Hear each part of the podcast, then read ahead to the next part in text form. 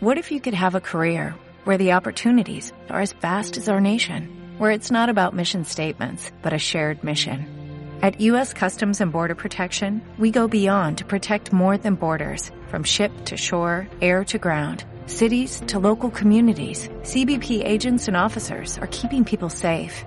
Join U.S. Customs and Border Protection and go beyond for something far greater than yourself. Learn more at cbp.gov/careers.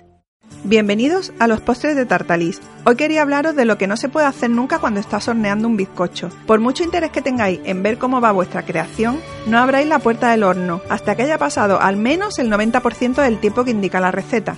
Si el tiempo de horneado es una hora, al menos hasta que hayan pasado 50 minutos. Si no, se nos viene todo abajo. Bueno, la próxima vez tened un poco de paciencia. Nos oímos en el próximo consejo de Tartalis.